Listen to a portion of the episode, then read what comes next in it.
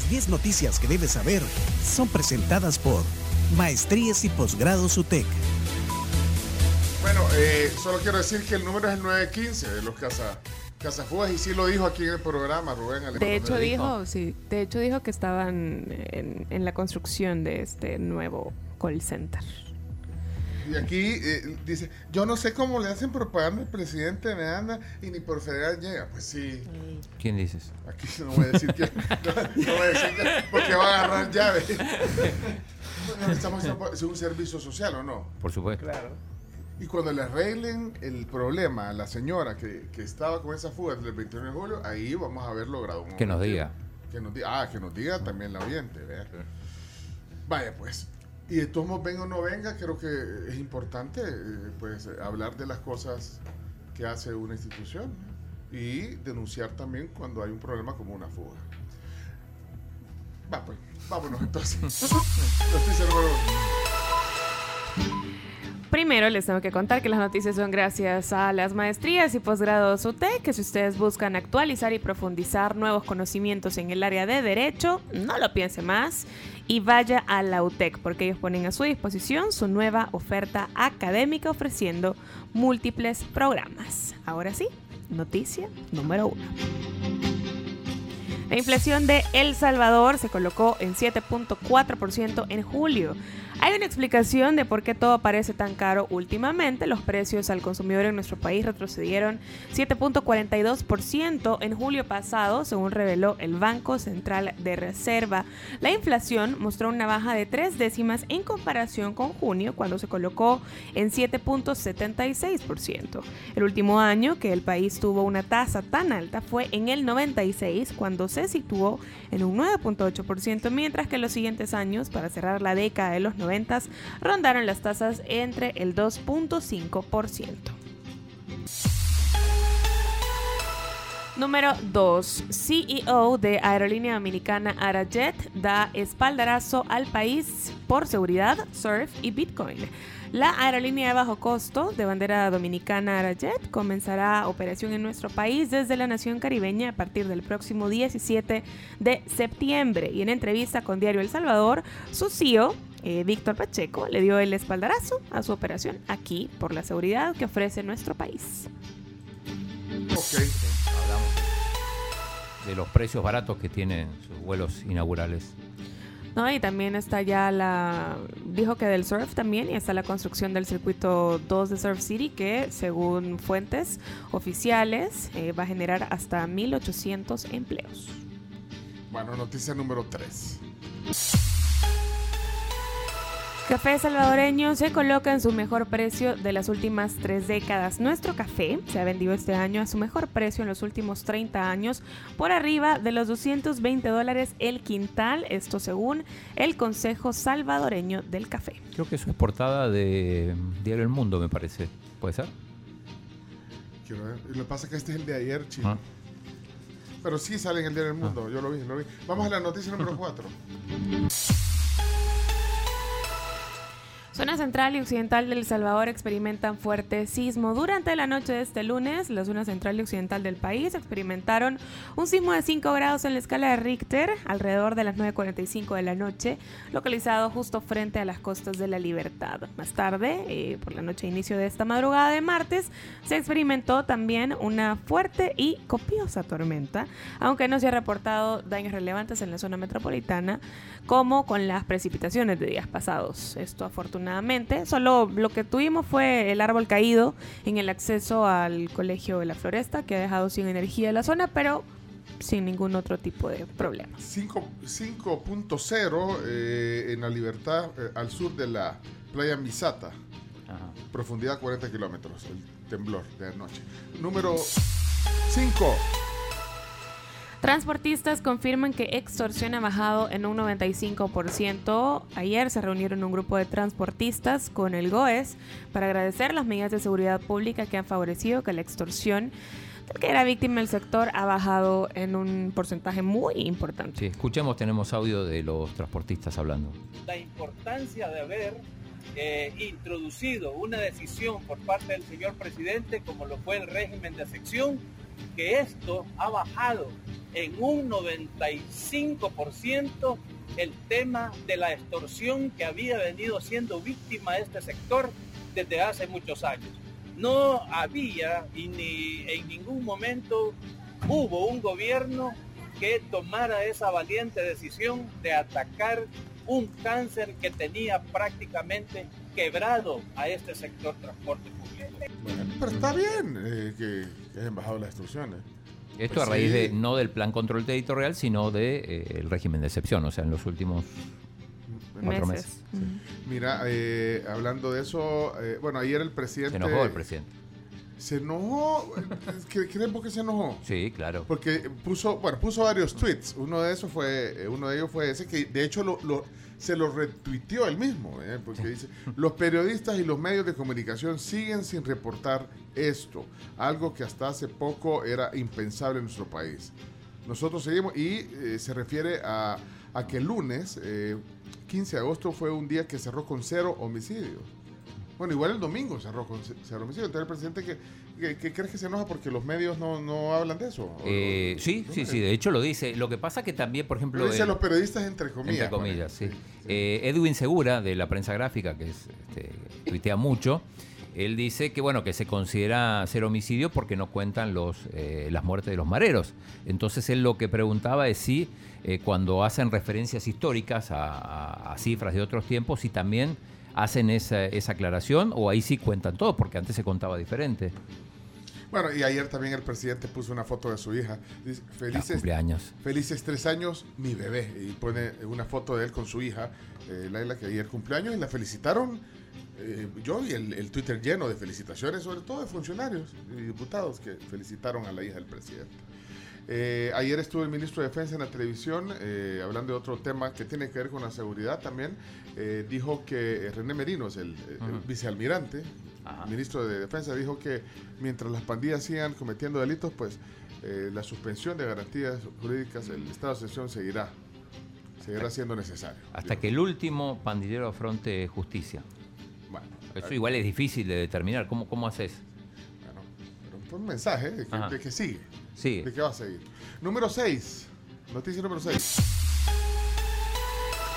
Periódico español da cuenta de tres exiliados por el supuesto deterioro democrático en nuestro país. El periódico El País publicó un artículo que reseña los relatos de una exfuncionaria de acceso a la información pública, un ex magistrado de la Sala de lo Constitucional y un periodista que tuvieron que salir del Salvador por supuestos hostigamientos de eh, el gobierno y de sus seguidores. Bueno, el, periodista Brian Avelar, Sí. eh, que está en México. Sí. Según Sí. nota. eh, Según la nota. sí. el, el- el magistrado o ex magistrado es Rodolfo González. Ajá, ex Está de en- la sala. Está en España. Ajá. No, yo no sabía que se había ido. No, a mí me sorprendió. Y Ludwina Escobar, que es la, la- la- la que era funcionaria de la, del Instituto de Acceso a la Información Pública.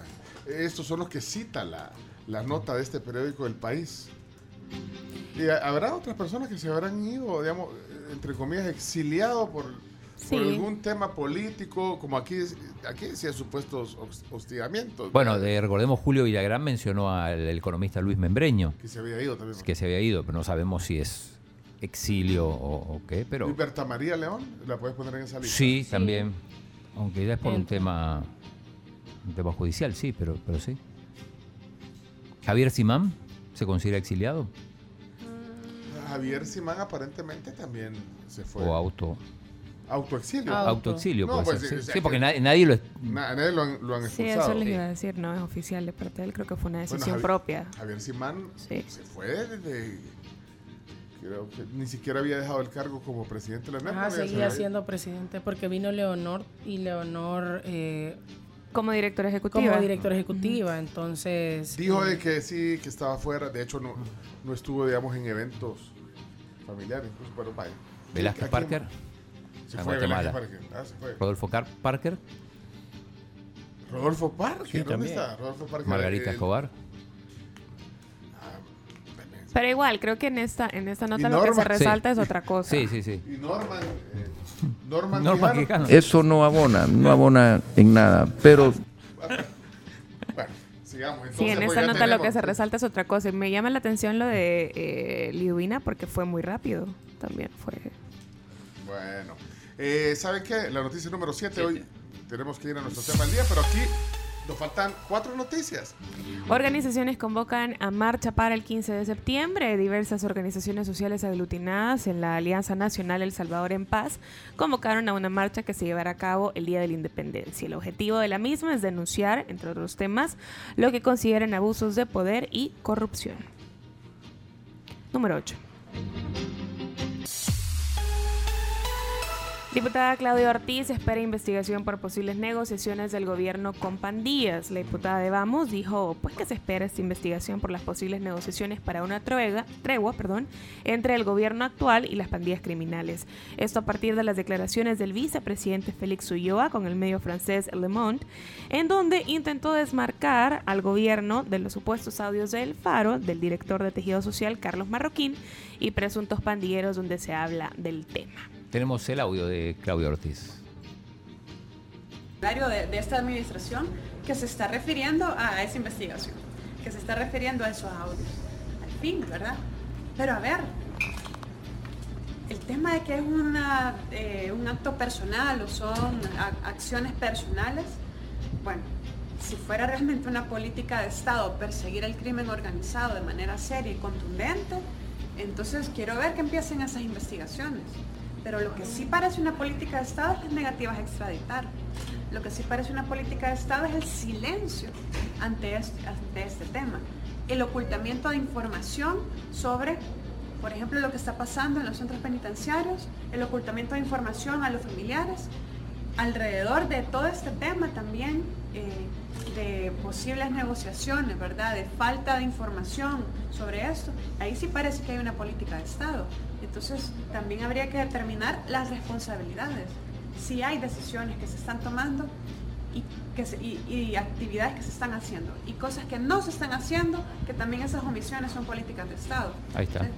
Si es una acción personal, yo no he visto al Bueno, eh, ese era Claudio Ortiz. Claudio Ortiz. El cardenal Rosa Chávez, eh, bueno, ayer después de un evento eh, celebrando eh, el aniversario de nacimiento de Monseñor, Monseñor Romero. Romero, eh, dijo que, bueno, rechazó las declaraciones del vicepresidente de que el 80% de los pastores está vinculado con las pandillas.